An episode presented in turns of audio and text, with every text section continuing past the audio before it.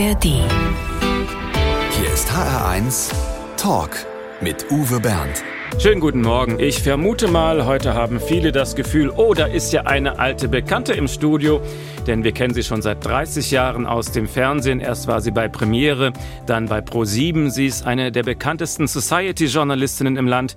Sie hat zum Beispiel auch von der Oscar-Verleihung berichtet und sie moderiert seit vielen Jahren im HR-Fernsehen die Sendung Mein Tower. Herzlich willkommen, Susan Atwell. Hallo, danke für die Einladung. Schon der Name klingt ja so ein bisschen nach Hollywood, zumindest nach der großen, weiten Welt, ist aber kein Künstlername. Nee, nee, nee, das ist tatsächlich ein Name, den ich mal geheiratet habe. Klingt britisch? äh, ja, mein damaliger Schwiegervater kam aus der Karibik. Ähm, also ich glaube, das hat amerikanische Wurzeln, aber die ganze Familie sagt Atwell und deshalb heiße ich auch Susanne Atwell und nicht Atwell. Aber manchmal ist es ganz praktisch, im Ausland zum Beispiel. Das klingt so international. ja. Geborene Pingel. Ja, richtig. Und wer sich auskennt, der weiß, dass der Name in Hamburg so häufig ist. Ehrlich gesagt habe ich ihn in Hamburg noch gar nicht so oft gehört. Also es gibt einen legendären Bonbonverkäufer auf dem Isemarkt, der heißt Pingel. Mir ist er aber einmal untergekommen, tatsächlich auch bei einem Kollegen beim NDR.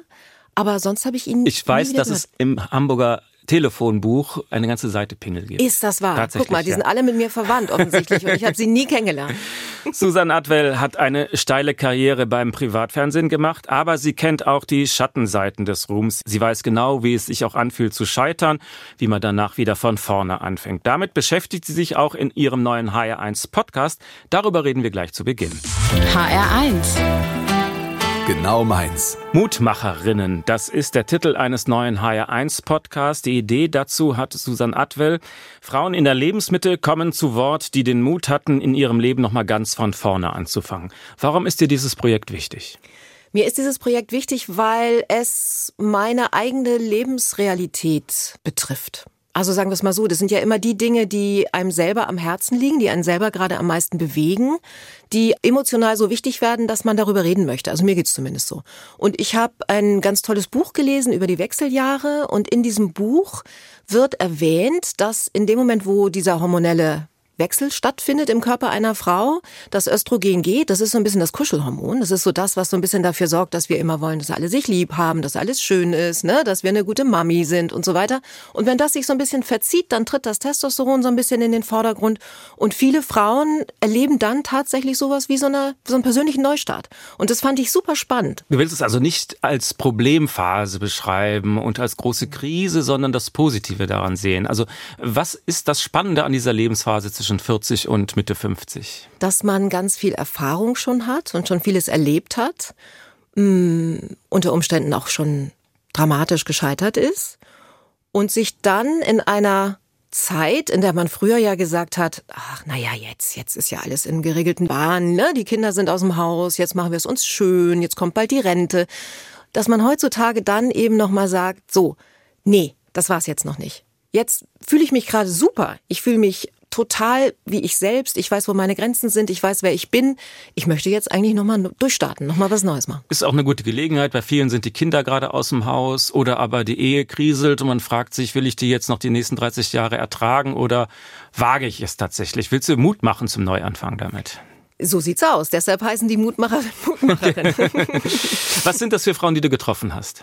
Ganz unterschiedliche Frauen. Mir war es ganz wichtig, keine prominenten Frauen zu treffen, sondern tatsächlich Frauen aus der Mitte der Gesellschaft und auch aus dem ländlichen Bereich, aus der Stadt und vor allen Dingen Frauen zu treffen, die ganz unterschiedliche Neustarts hingelegt haben. Also es geht da nicht nur um den beruflichen Neustart, das liegt ja nahe, ne? sondern es geht ja auch um den privaten Neustart. Es geht um ein Hobby, das plötzlich wahnsinnig wichtig wird, eine persönliche Angelegenheit, wie du schon sagtest, eine Beziehung Beziehung, die zu Ende geht.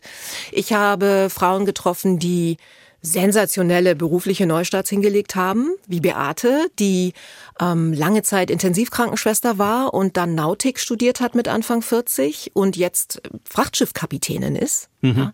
Oder Nükte, die ich in Hamburg getroffen habe, die 17 Jahre in einer toxischen Beziehung, in einer Missbrauchsbeziehung gesteckt hat, da nicht rausgekommen ist und dann durch einen Zwischenfall plötzlich gemerkt hat, jetzt muss ich weg. Ich habe eine Musical-Darstellerin getroffen, die auf allen großen Bühnen stand und dann Panikattacken bekam und jetzt Grundschullehrerin ist. Also es sind ganz viele verschiedene Geschichten, die alle eins gemeinsam haben, sie machen Mut. Es wäre für dich natürlich ein leichtes gewesen, Prominente einzuladen, weil du so viele Leute kennst. Warum hast du dich bewusst dagegen entschieden? Keine Promis in dieser Sendung. Weil es das schon gibt. weil es das schon gibt und weil ich auch finde, ja, meine Kolleginnen, die kriegen ja öfter mal die Gelegenheit, darüber zu sprechen oder über sich persönlich zu sprechen oder über was Tolles, was sie beruflich gerade machen oder so. Ich wollte halt tatsächlich die Frauen treffen, die nicht zu Wort kommen oder sehr selten zu Wort kommen und denen eine Bühne geben. Und ich bin auch zu den Frauen hingefahren. Ja, wir haben natürlich überlegt, laden wir sie ins Studio ein, was machen wir, wie gestalten wir diesen Podcast? Und mir war es auch wichtig hinzufahren, weil ich wollte sie dort treffen, wo sie leben, wo ihre Veränderung stattfindet.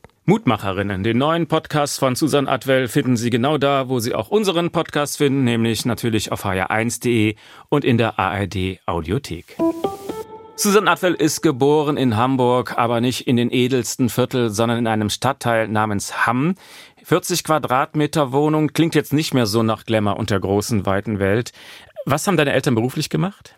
Mein Vater war Postbeamter und meine Mutter ähm, anfangs Hausfrau und später dann auch bei der Post. Mussten deine Eltern viel aufs Geld gucken? Ja, meine Eltern mussten aufs Geld gucken. Wir haben viel aufs Geld geguckt. Ähm, ich bin Einzelkind. Wir haben bescheiden gelebt, aber ich habe eine schöne Kindheit gehabt. Also im Sinne von, wir haben schöne Reisen gemacht jedes Jahr. Wir haben das Beste, meine Mutter hat das Beste aus unserer kleinen Wohnung rausgeholt, hat immer Spaß an schöner Kleidung gehabt. Also ich habe keine arme Kindheit durchlebt. Womit hast du dann dein erstes eigenes Geld verdient? Mein erstes eigenes Geld habe ich mit einem Job im Schuhgeschäft verdient. Okay.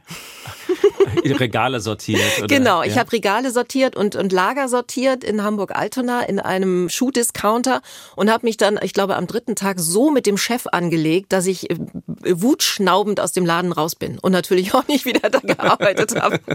Aber dann kam auch ein Job, wo du dann für deine Verhältnisse schon sehr viel verdient hast. Ja, ich habe gemodelt. Ich bin mit 15 angesprochen worden beim Friseur, ob ich nicht Lust hätte, bei einem Fotoshooting mitzumachen für die Freundin damals. Das war so ein klitzekleines, briefmarkengroßes Frisurenbild. Und ähm, das war natürlich total aufregend und toll. Das habe ich gemacht und dann ist daraus irgendwie mehr geworden. Ich bin dann in die Modelagentur und habe regelmäßig so kleine Jobs gehabt. Hast du damals schon geträumt von der Glitzerwelt, der Reichen, der Prominenten, wenn man so als Model vor der Kamera steht und ähnliches? Nee, überhaupt nicht. Ich war Model für Mollige, so nannte man das damals. Warst Heute, du denn mollig? War ich mollig? Naja, ich glaube, für Modelverhältnisse war ich mollig. Ja, ich bin 1,79 groß und habe, weiß was ich, wie viel Kilo gewogen? 60 Kilo, 66 Kilo und habe eine Konfektion 40 gehabt. Und das war damals und ist auch heute noch, wenn wir mal ehrlich sind, für Fotomodelle natürlich nicht das Schlankeste.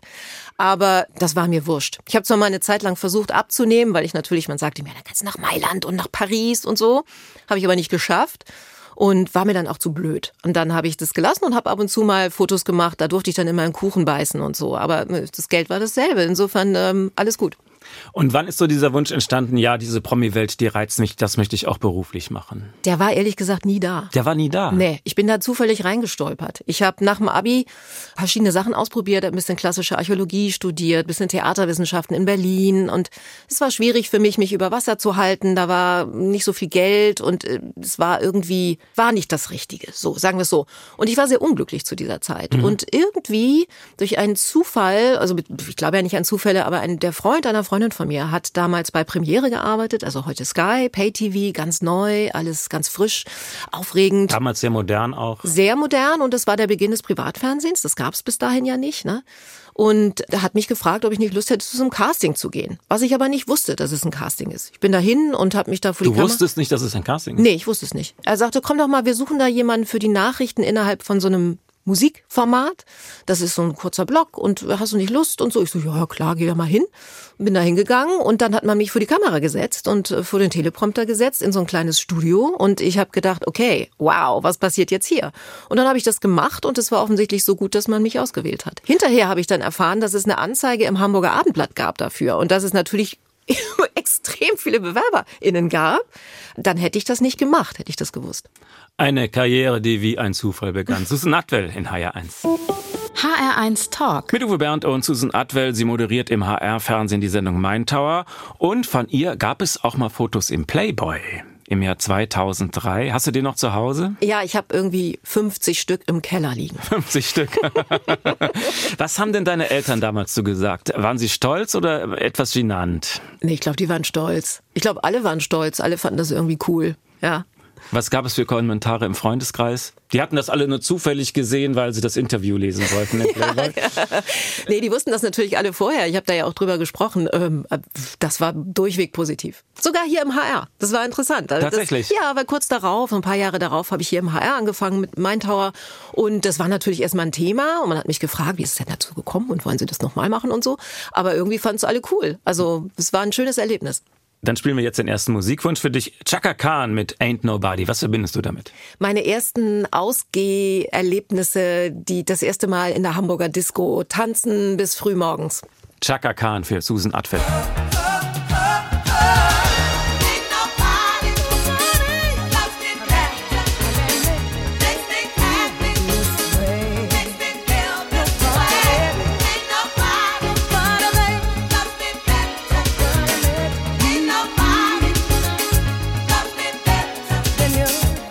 Wie schafft man es von Hamburg-Hamm nach Hollywood? Susan Atwell hat schon erzählt, das erste Casting war mehr oder weniger ein Zufall.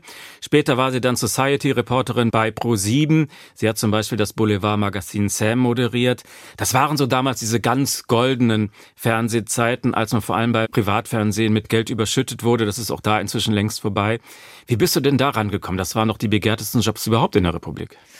Ich glaube, das war so, aber das war halt so ganz am Anfang. Da hat ja Pro7 gerade angefangen mit dem regelmäßigen Sendebetrieb. Also das war ja, da gab's vorher, was gab's da? Gab's glaube ich gar keine richtigen Sendungen oder eine oder sowas. Das war ganz am Anfang des Privatfernsehens. Und ich war eben damals bei Premiere. Ich hatte da im Clear Window nannte sich das damals. Das konnte man unverschlüsselt schauen. Da hatte ich eine Musiksendung, eine kleine Interviewsendung.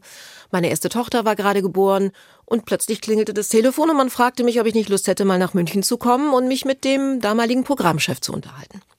Und dann warst du später mehrmals als Reporterin bei den Oscar-Verleihungen.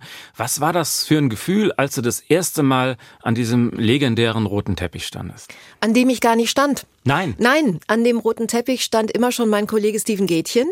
Ähm, ich stand im Studio, in einem improvisierten Studio auf dem Parkplatz hinter dem Kodak Theater und habe da die Sendung, also die Live-Show quasi moderiert fürs deutsche Fernsehen. Was hat dich an Hollywood fasziniert? Ah, ich bin da irgendwie so reingestolpert. Ich weiß auch nicht, was hat mich fasziniert? Naja, es ist natürlich faszinierend, den Kinostars gegenüber zu sitzen in Interviews. Ich habe Interviews in Hollywood geführt mit Stars. Das war aufregend und hat viel Spaß gemacht, die Menschen, die ich normalerweise nur von der Leinwand kenne, dann denen mal gegenüber zu sitzen und die Sachen fragen zu können. Welcher Star hat dich am meisten beeindruckt? Oh, das ist lange her. Also ich hatte ein sehr schönes Gespräch mit Kurt Russell, mm. dem Lebensgefährten von Goldie Hawn, der, mhm. glaube ich, inzwischen gar nichts mehr macht, aber der damals auch ein großer Star war, einen neuen Film am Start hatte, mit dem bin ich Alsterdampfer gefahren auf der Alster. Wir haben, wir haben ein langes Interview geführt und dann gab es einen Defekt an der Kamera. Und wir konnten, das ist natürlich der Albtraum eines jeden Journalisten, oh ja. wir konnten nicht mehr weitermachen. Wir mussten dann da warten, bis eine Ersatzkamera kam auf dem Alsterdampfer und haben uns unglaublich gut unterhalten. Also ich habe diesen Mann als einen sehr warmherzigen, klugen, sympathischen Typen in Erinnerung behalten. Meine Erfahrung ist, am schwierigsten sind so die B-Promis die sich für unglaublich wichtig halten, während die wirklich berühmten viel entspannter sind. Hast du das ähnlich erlebt? Habe ich ähnlich erlebt, wobei man sagen muss, also diese US-Stars sind natürlich total perfekt. Ne? Also da gibt es nichts, woran du kratzen kannst. Also diese berühmten Fragen, die man dann gerne stellen würde, um irgendwie einen großen Coup zu landen und eine Aussage aufs Tape zu kriegen, die, äh, damals waren es ja noch Tapes, die irgendwie sensationell sind und niemand anders vorher, das, das schaffst du einfach nicht. Die sind so aalglatt. Aber es ist schön auch, diese Professionalität hat auch was. Finde ich sehr angenehm auch. Also die sind super freundlich und tun so, als wärst du der Einzige, mit dem sie den ganzen Tag reden. Dabei steht die Schlange draußen vor der Tür und beim nächsten sind sie wieder genauso lässig. Ja. Naja, ich habe ehrlich gesagt immer ganz hinten in der Schlange gestanden. Also meistens, ich erinnere mich an mein Madonna-Interview, bei dem ich wahnsinnig aufgeregt war, weil ich Madonna damals wirklich richtig, richtig toll fand. Und ich war, glaube ich, die Letzte. Und die Arme war auch echt schon ganz schön durchgenudelt. Ja. Aber wir hatten trotzdem ein nettes kleines Gespräch. Eigentlich sollte man meinen, wer auch nur für ein paar Jahre so weit oben war im Fernsehen, der müsste ausgesorgt haben. Was bei Susanne Adwell dann passiert ist, das erzählt sie uns gleich. Susan Atwell ist unser Gast. Sie hat viel Geld verdient beim Privatfernsehen. Oft hat man nach so einer Karriere ausgesorgt, es sei denn, man ist drogenabhängig oder so größenwahnsinnig, dass man mit dem Geld nur um sich wirft. Beides kann man nun von Susan Atwell wirklich nicht sagen. Du wolltest dein Geld sinnvoll anlegen, damit du im Alter davon leben kannst und hast zum Beispiel investiert in ein Mehrfamilienhaus in Schwerin. Ähnliches haben damals viele gemacht, da konnte man legal Steuern sparen. Was ist dabei schiefgelaufen? Das ist eine gute Frage. Was ist dabei schiefgelaufen? Also ich glaube, erstmal hatte ich einen etwas unseriösen Anlageberater, an den ich damals geraten bin über meinen damaligen Ehemann. Ich habe dem blind vertraut. Ich bin ich gut mit Geld, muss ich sagen. Also ich bin froh, wenn andere sich drum kümmern und damit was Vernünftiges passiert. Ich hatte diesem Mann vertraut und das ist schiefgegangen. Das heißt, das Haus wurde nicht vermietet oder warum war das alles? Naja, da kamen natürlich verschiedene Umstände zusammen. Ne? Wir alle mhm. wissen, dass diese blühenden Landschaften am Anfang gar nicht mal so geblüht haben. Das hat sehr, sehr lange gedauert, wenn überhaupt. Es hat sich alles nicht so entwickelt. Die Mietpreise sind nicht in die Richtung gegangen, wie wir das damals dachten. Das Haus hat viele kleine Wohnungen, die Fluktuation war unglaublich hoch. Dann gab es Dinge, die repariert werden mussten. Ich habe noch in ein Parkhaus investiert. Das wurde dann aber in mit ein zehn Parkhaus. ja an ein Parkhaus in der Schweriner Innenstadt gegenüber baute dann ein großer ein Einkaufscenter-Konzern ein Gratis-Parkhaus. Also es gab wirklich eine Verkettung von von extrem ungünstigen Umständen für mich und das führte am Ende dazu, dass ich Insolvenz anmelden musste. Und was war das für ein Moment, als du feststelltest, ich verdiene zwar wirklich viel Geld, aber ich bin trotzdem völlig pleite. Das war kein Moment, das war ein Zeitraum, ein langer Zeitraum der Qual, in dem ich als getrennt lebende Mutter mit meinem Kind allein ja festgestellt habe, ich kann diese ganzen Forderungen nicht mehr erfüllen. Ja, ich verdiene viel Geld und es ging deshalb zum Glück lange Zeit gut. Ich konnte das alles immer bezahlen.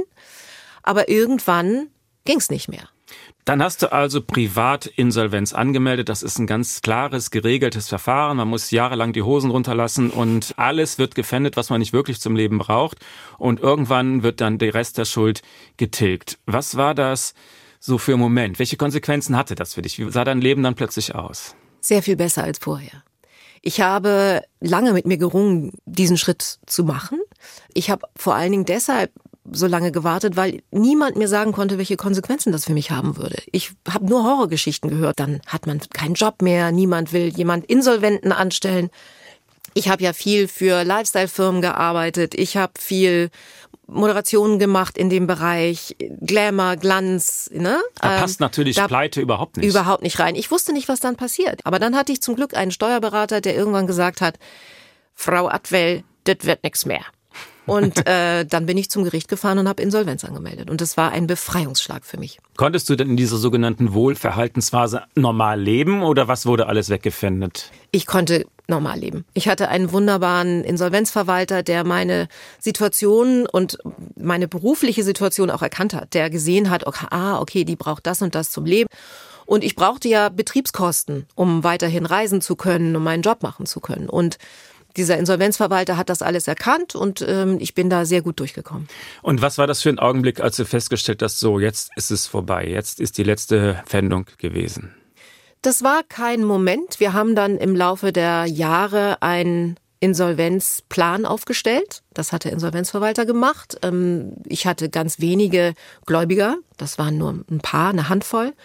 Und denen wurde eine Summe angeboten die ich mit Hilfe meiner Eltern dann zahlen konnte und dann war ich befreit aus diesem Verfahren. Das war, glaube ich, nach, hm, ich glaube, vier Jahren ungefähr. Und dann gleich Champagner gekauft? und dann gleich in den Designerladen und äh, Gucci-Sachen gekauft. Nee. Wird man äh, dann demütiger? Geht man anders mit Geld um, wenn man sowas immer erlebt hat? Ja, klar. Sehr viel bewusster, ne?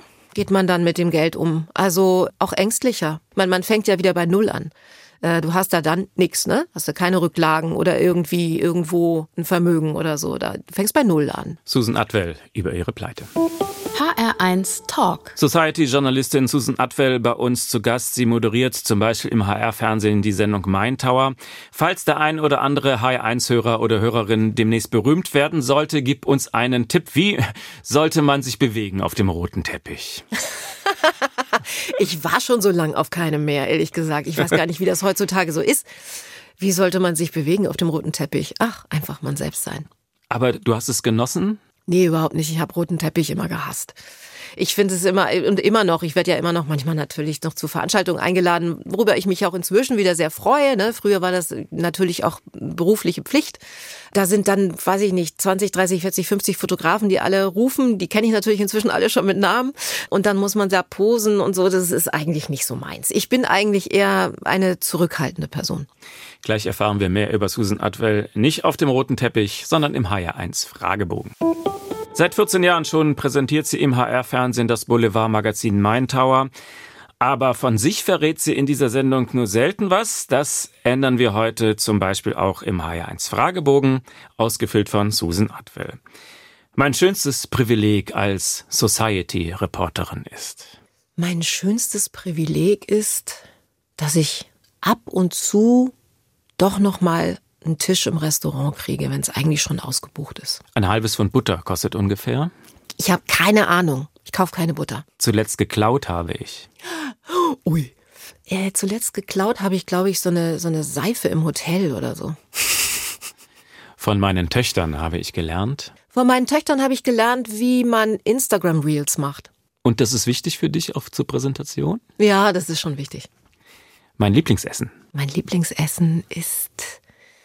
Oh, mein Lieblingsessen ist Hühnercurry, wenn meine Mutter es macht. Am meisten auf die Palme bringt mich. Am meisten auf die Palme bringt mich tatsächlich Ungerechtigkeit und sehr, wenn es um Frauen geht. Glück bedeutet für mich. Glück bedeutet für mich, mit meinen Töchtern in den Urlaub zu fahren, was ich bald mache. Das Schwierige an der Demokratie ist? Das Schwierige an der Demokratie ist, dass man sie pflegen muss und sie nicht einfach bleibt, so wie wir das vielleicht gewohnt sind. Ich würde gerne mal einen Abend verbringen mit. Ich würde gerne mal einen Abend verbringen mit meinem zukünftigen Freund. Ich habe nämlich gerade keinen. Oh, da werden wir gleich noch nachhaken. Bereut habe ich?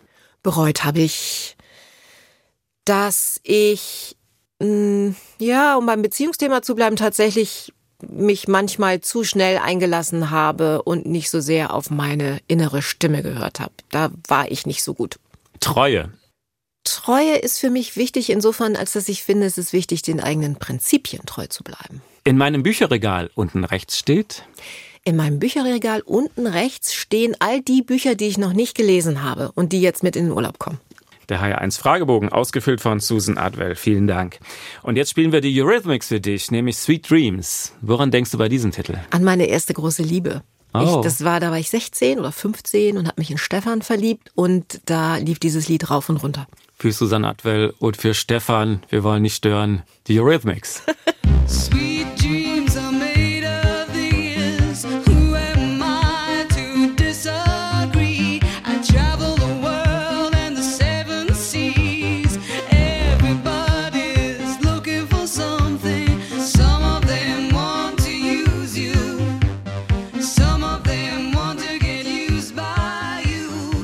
ist der HR1 Talk und jetzt haben wir eine kleine Überraschung für Susan Atwell. Eine Frau ist am Telefon, die dir sicherlich in manchen ähnlich ist, denke ich mal. Da gibt es die ein oder andere Parallele. Oder schönen guten Tag, Frau Überraschungsgast. Hallo, hallo Susanne, hier ist die Franziska aus Berlin. Hey, hallo, Franziska. Hi. Franziska Forster-Wulf und Sie machen eben auch mit beim Podcast Mutmacherinnen. Was Genau. war die Idee, da mitzumachen? Also die Idee war gar nicht so lang überlegt. Ich habe so einen Aufruf von der Susanne gesehen auf Instagram und dachte, ja, das ist ja eigentlich genau das, was ich gemacht habe. Und dann habe ich mich einfach bei ihr gemeldet. Und so nahm es seinen Lauf, ja. Sie waren eine sehr erfolgreiche Musical-Darstellerin, gut im Geschäft bis zu dem Tag, an dem dann plötzlich Panikattacken auf der Bühne anfingen. Davon erzählen Sie im Podcast. Wie lief das Ja, Gespräch mit richtig. Susanne? Das war ein total schönes und auch aufwühlendes Gespräch, weil ich eine Weile da gar nicht mehr so drüber nachgedacht habe. Weil ich ziemlich viel eben gearbeitet habe in den letzten Jahren um diesen Berufswechsel, den ich ja gemacht habe, also zur Grundschullehrerin. Um das zu schaffen, diesen sogenannten Quereinstieg, war ich ganz schön im Arbeitsmodus. Und das dann mal so zu reflektieren, war sehr schön für mich, sehr spannend und hat mir nochmal ja, da habe ich einfach nochmal anders darüber nachgedacht, was ich eigentlich so gemacht habe die letzten Jahre. Aber das heißt, Sie sind vorher schon gefolgt auf Instagram. Das heißt, Sie folgten ihr. Wie ist Ihre Bindung da? Warum sind Sie ihr gefolgt? Ganz ehrlich, weil ich sie aus meiner Kindheit und Jugend aus dem Fernsehen kannte. und sie dann irgendwie auf Instagram wieder entdeckt habe und dachte, ja, was macht sie eigentlich jetzt? Und das hat mir halt gut gefallen. Wie war so die Begegnung mit ihr dann? War sie so, wie Sie sich die vorgestellt hatten, wenn man sie als Kind schon kannte? Ehrlich gesagt, ja. Ja, sie war mir total sympathisch und es war mir sehr einfach, mich da zu öffnen und meine Geschichte zu erzählen. Es war total schön. Ja. Wie war die Begegnung für Oh, dich? Franzi, wir kommen die Tränen. ähm, für mich war die Begegnung auch ganz toll. Also Franzi hat es mir aber auch wahnsinnig leicht gemacht. Wir haben vorher ein bisschen hin und her geschrieben und ich habe dann sehr schnell Ja. gemerkt, ne, dass de deine Geschichte einfach super zu den Mutmacherinnen passt. Und unsere. Begegnung war im Klassenraum. Ich erinnere mich noch gut, ist ja auch noch Ja. nicht so lange her, bei dir im Klassenraum. Und wir haben ganz toll eine Stunde uns unterhalten. Und was du sagtest, dass, dass dich das so bewegt, das ging mir ja auch so. Also ich war auch sehr berührt von diesem Gespräch. Und diese Erfahrung habe ich auch öfter gemacht in den Gesprächen, dass das die Frauen so zurückgeführt hat in diese Zeit. Ne? Das kann ich mir Ja. gut vorstellen. Mhm. Ja, vor allem, wenn halt auch jemand von außen sozusagen, also der einen nicht kennt, nochmal Fragen stellt dazu. Dann denkt man da einfach, also ich habe da einfach nochmal ganz anders drüber nachgedacht. Mhm. Verstehe ich. Also man antwortet auch anders einfach. Ich will dem Podcast Ja. jetzt nicht zu viel vorwegnehmen, aber Musical-Star ist ja klar, dass das ein Traumberuf ist für viele junge Frauen. Ja, Lehrerin ist für Sie heute auch ein Traumberuf? Ja, ja, muss ich, also das Witzige ist ja, also ich will jetzt auch nicht zu viel erzählen, aber meine Eltern sind ja beide Lehrer gewesen und ich habe halt immer gesagt, das werde ich auf gar keinen Fall. Das will ich auf gar keinen Fall werden. Und dann bin ich ja doch geworden. Also ich irgendwie hat mich das Leben dahin geführt und da denke ich selber noch viel drüber nach muss ich sagen. Also ich bin da noch gar nicht so lange Lehrerin, dass ich sagen kann, ja, da bin ich jetzt total angekommen und mit Haut und Haaren. Aber es macht mir halt total Spaß. Ja, auf jeden Fall. Ja. Und Susan guckt schon ganz gerührt unter die Decke. Nee, ich höre zu, ich, ich weiß das ja alles schon. Ja. Mutmacherinnen, wenn Sie das ganze Gespräch hören wollen, Sie finden es auf hr1.de und in der ARD Audiothek. Vielen Dank, dass Sie mitgemacht haben. Viele Grüße aus Dänemark. Ah, schönen Urlaub. Danke, Franzi. Danke, Susan. Tschüss. Tschüss. HR1 Talk. Mit Uwe Bernd und Susan Atwell. Du wirkst im Fernsehen immer völlig entspannt und unaufgeregt. Wie kommst du so runter nach einem anstrengenden Arbeitstag? Ich lege mich ins Bett. Ganz einfach. Ja, also äh, doch, meistens äh, chill ich dann. Aber viele machen ja auch Yoga oder Meditation und sowas. Hast du damit auch Erfahrungen? Habe ich Erfahrung, klar, ich habe lange Yoga gemacht und ich meditiere ab und zu, das mache ich auch. Aber nicht nach dem Job, dann schlafe ich ein. Ob Pilates oder ähnliches? Ja, ja worauf willst du hinaus? Ja, ich habe mal eine Pilates-DVD gemacht tatsächlich, die Ah, ähm, erstaunlicherweise auch ein totaler Renner war damals, das ist, weiß nicht, 25 Jahre her. Ähm, dabei habe ich überhaupt nie wirklich richtig Pilates gemacht. Tatsächlich. Aber die DVD war ein Erfolg. Ja, und ich bin auch gar nicht so eine, ich bin nicht so eine Sportskanone. Ist dir jetzt mehr nach Nick Drake oder Justin Timberlake? Uh, Schwere Entscheidung? schwere Entscheidung. Musst du mir abnehmen. Dann würde ich sagen, Justin Timberlake hat mehr Power, oder? Can't Stop the Feeling für Susan Atwell.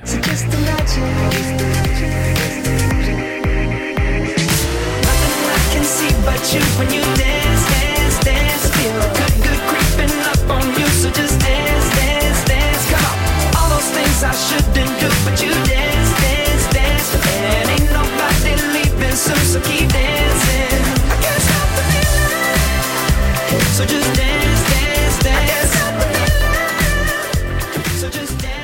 Susan Atwell hat schon manches mitgemacht. Sie hat es erzählt, zweimal verheiratet, zwei Kinder, zweimal geschieden.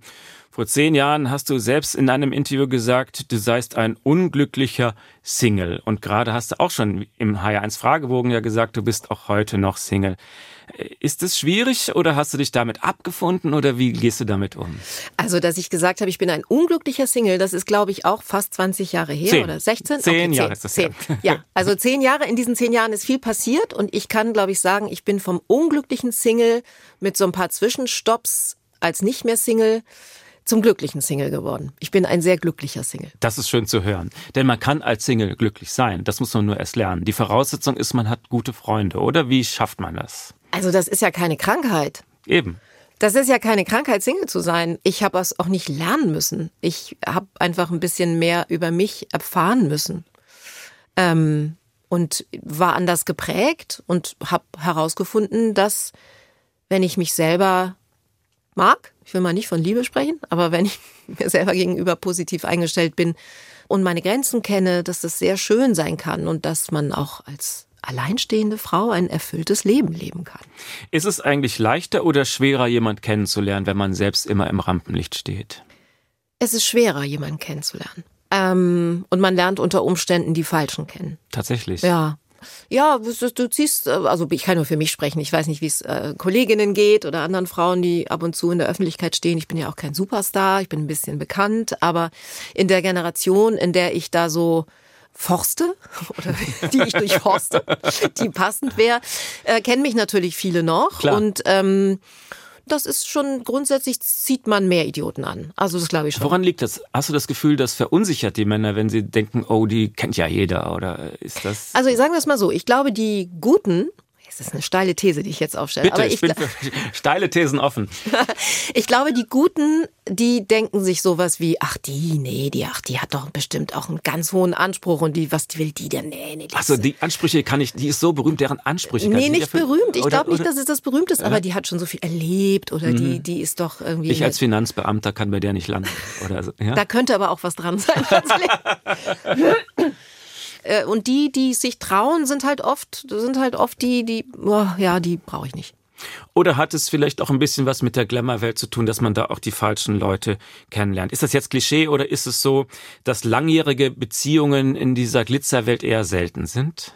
Ich bin ja gar nicht in der Glitzerwelt unterwegs. Also ich habe Hm, mit der, so, aber ich habe mit der Glitzerwelt gar nichts zu tun. Ich habe über die Glitzerwelt berichtet, aber ich war nie selber in der Glitzerwelt. und wenn wir dann immer lesen, da ist eher aus, hier ist was anderes, hast du das Gefühl, das ist da häufiger so, wenn du das beobachtest, diese Szene, oder ist das auch nur die Berichterstattung?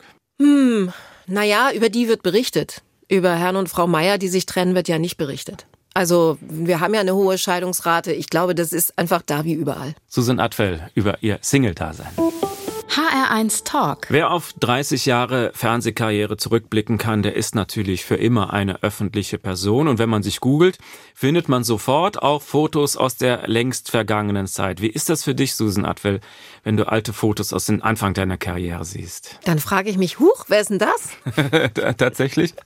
Ja, ja, also mit dieser Susanne von vor 30 Jahren habe ich nicht mehr so viel zu tun. Diesen Teil von mir, aber äh, ich bin inzwischen eine andere und das ist auch gut so. Du siehst auch mit Mitte 50 super aus. Ähm, wie machst du das? Achtest du sehr auf Gesundheit und Ernährung? Hast du einen Tipp? Äh, ich versuche ein zufriedenes Leben zu leben. Ich versuche ein schönes Leben zu haben, genug zu schlafen und es mir gut gehen zu lassen. Manche helfen auch ein bisschen nach mit Botox und Skalpell. Welche Haltung hast du dazu? Wenn man Lust drauf hat, kann man alles machen, finde ich. Ich weiß ich nicht, ich entziehe mich da der Bewertung. Das muss jede selber wissen. Äh, natürlich ist es normal, dass er mit 50 nicht aussieht wie mit 25, ist irgendwie logisch. Aber in Zeiten des HD-Fernsehens, der hochauflösenden Kamera, da ist es ganz besonders brutal, oder? Jedes kleine Fältchen Also, sieht viel brutaler aus als früher vielleicht. Also A gucke ich mich ja nicht selber an. Ja, ich sitze ja nicht zu Hause vor meinem äh, 9 mal 9 Meter großen HD-Bildschirm und sage, oh Gott, wie siehst Nein. du denn wieder? nee. Ähm, Dafür bist du auch viel zu oft im Fernsehen. Ne? Manche gucken, äh, Schauspielerinnen gucken ja gerne den Film, an dem sie jahrelang gearbeitet haben. Naja, hin und, wieder, Alltag. Ja. hin und wieder muss man natürlich schon mal gucken, aber es gibt ja auch noch sowas wie die sozialen Medien und ich habe bei Instagram beschlossen, meine Fotos ohne Filter zu posten. Das ist mir ganz wichtig und ich kann ja nichts dafür. Ich werde ja älter. Wir Mhm. alle werden älter, es ist Teil des Lebens und ähm, in gewisser Weise ein Privileg. Insofern, es ist, wie es ist. Welche Herausforderung suchst du dir als nächstes? Ja, Hast jetzt du schon ich, Pläne? Na, jetzt bin ich, ich, also meine nächste Herausforderung ist die zweite Staffel von den Mutmacherinnen. Da Mhm. ähm, arbeite ich drauf hin. Ich hoffe, dass das klappt und dann freue ich mich auf die nächsten mindestens zehn Gespräche mit tollen Frauen. Susan Atwell, ich wünsche dir noch viele tolle Projekte im Fernsehen oder auch in der Podcast-Welt. Den Podcast Mutmacherinnen finden Sie auf hr1.de und in der ARD Audiothek. Genau da, wo Sie auch den HR1 Talk nachhören können. Wenn Sie möchten, empfehlen Sie uns weiter. Am Schluss ist es bei uns üblich, dass unser Gast eine klitzekleinigkeit auswendig aufsagt. Oh, ich habe ein Gedicht von Dorothy Parker. Das ist auch so ziemlich das einzige Gedicht, was ich auswendig kann. Wow. Also, pass auf.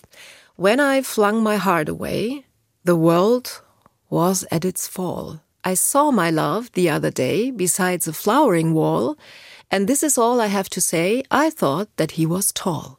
Wie kommst du denn darauf? Ich liebe Dorothy Parker. Und die hat ja auch zum Beispiel gesagt, the best way to get over a man is to get under another. ähm, ich finde die ganz großartig, ähm, hat in den, ich glaube, 20er, 30er Jahren in den USA gelebt, in Los Angeles, war eine große Denkerin, leider sehr unglückliche Frau und dieses Gedicht fand ich einfach toll. Dann haben wir doch einen wunderbaren Spruch für den Abschluss dieser Sendung. Susan Atwell, herzlichen Dank für den Besuch im Studio.